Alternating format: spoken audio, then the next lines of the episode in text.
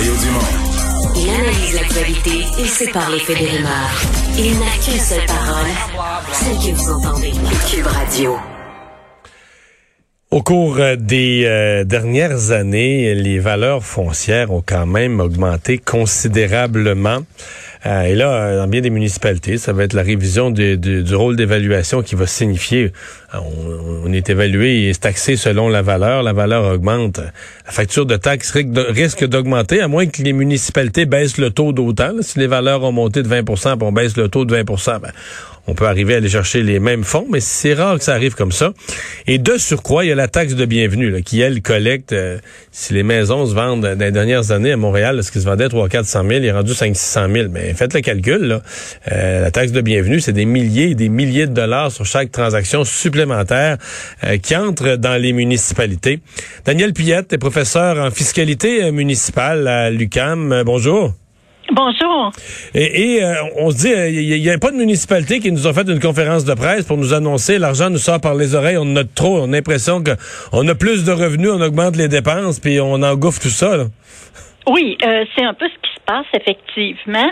les municipalités, en tout cas certaines d'entre elles, augmentent leurs dépenses assez rapidement et les revenus augmentent en conséquence et n'ont pas du tout, en tout cas dans la région métropolitaine de Montréal, n'ont pas du tout baissé en temps de pandémie.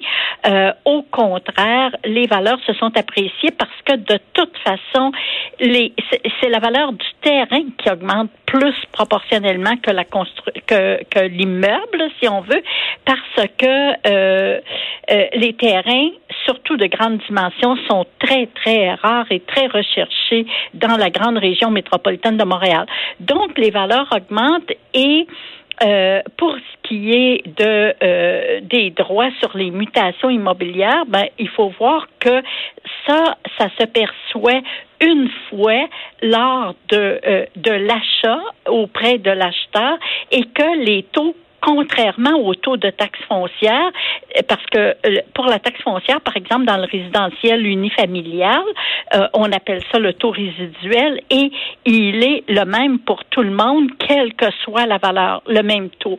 Alors que euh, pour évidemment ce qu'on appelle la taxe de bienvenue, le droit sur les mutations immobilières, ben là c'est un montant qu'on paie une seule fois lors de l'achat et le taux est progressif.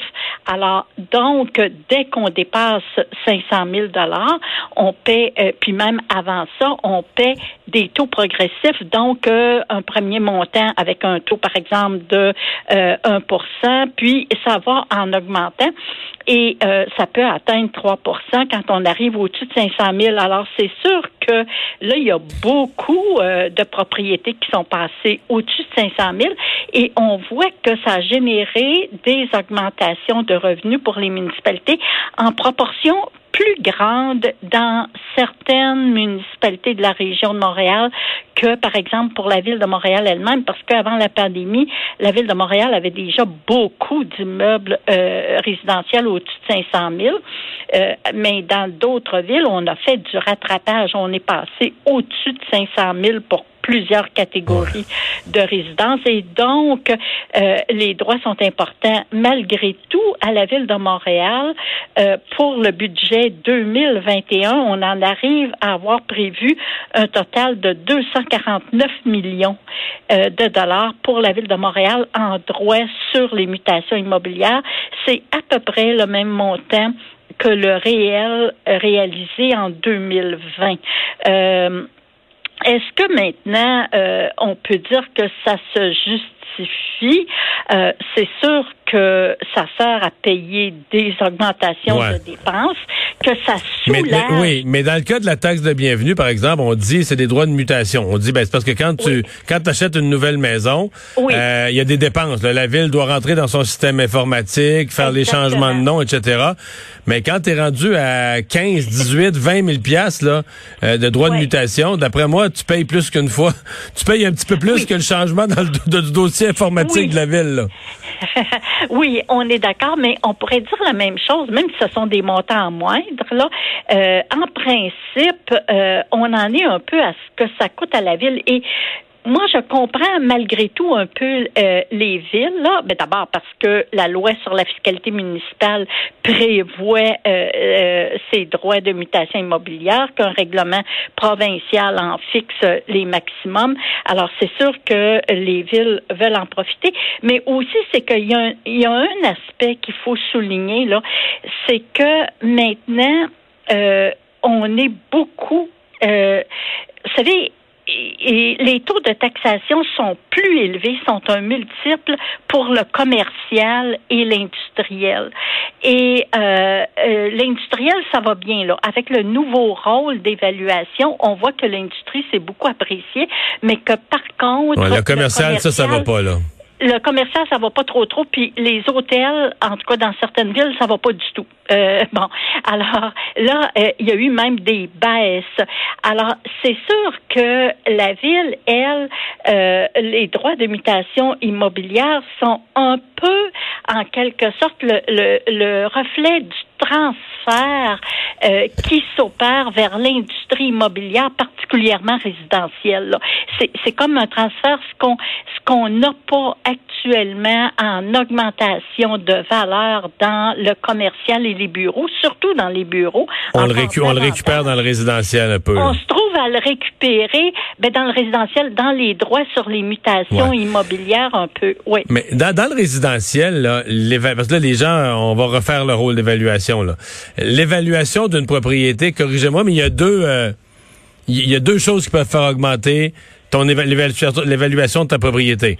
Si tu as fait toi-même des travaux, des améliorations, tu as rénové avec des plus beaux matériaux, là, on va revenir inspecter, bon, on va dire, oups, ta propriété, elle vaut, elle vaut plus. L'autre critère, c'est la vente des maisons dans ton quartier. on va prendre ton secteur, puis si toutes les maisons se sont vendues 20% plus cher dans les trois dernières années, ben ta propriété, ben c'est ça, ce sont les deux facteurs. Donc là, ça risque, avec le prix des maisons, le prix des transactions depuis une couple d'années, moi je pense qu'il y a des gens qui vont faire le saut, que leur propriété va avoir fait tout un bond de valeur. Grand Montréal, Mauricie, grande région de Québec, peut-être d'autres régions aussi. Euh, et on a vu les transactions. Euh, changer quasiment d'ordre de grandeur, là, augmenter euh, de façon spectaculaire.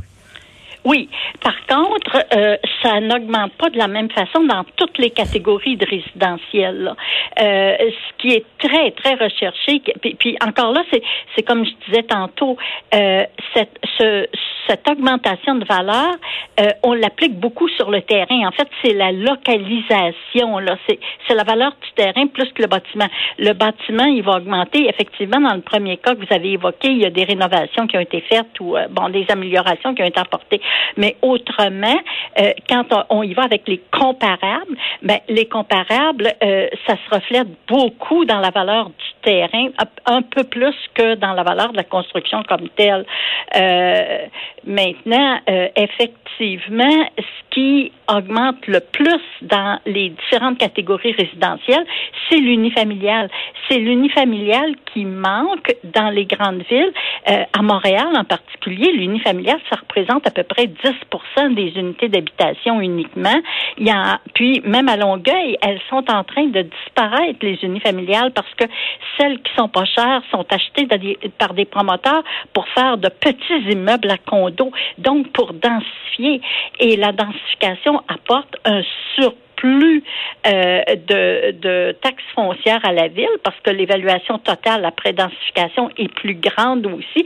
Alors c'est sûr que la catégorie résidentielle qui risque de payer davantage de taxes foncières en proportion, c'est la catégorie unifamiliale dans le contexte actuel où, euh, par exemple, à Montréal ou à Longueuil, on construit beaucoup de condos, mais on construit à peu près pas de nouvelles unifamiliales dans la perspective de densifier euh, pour faire en sorte en quelque de, de, de financer le transport collectif parce que c'est beaucoup ça l'objectif de la densification c'est de payer le REM euh, qui euh, qui va générer quand même une facture importante ailleurs que dans la tarification de l'usager.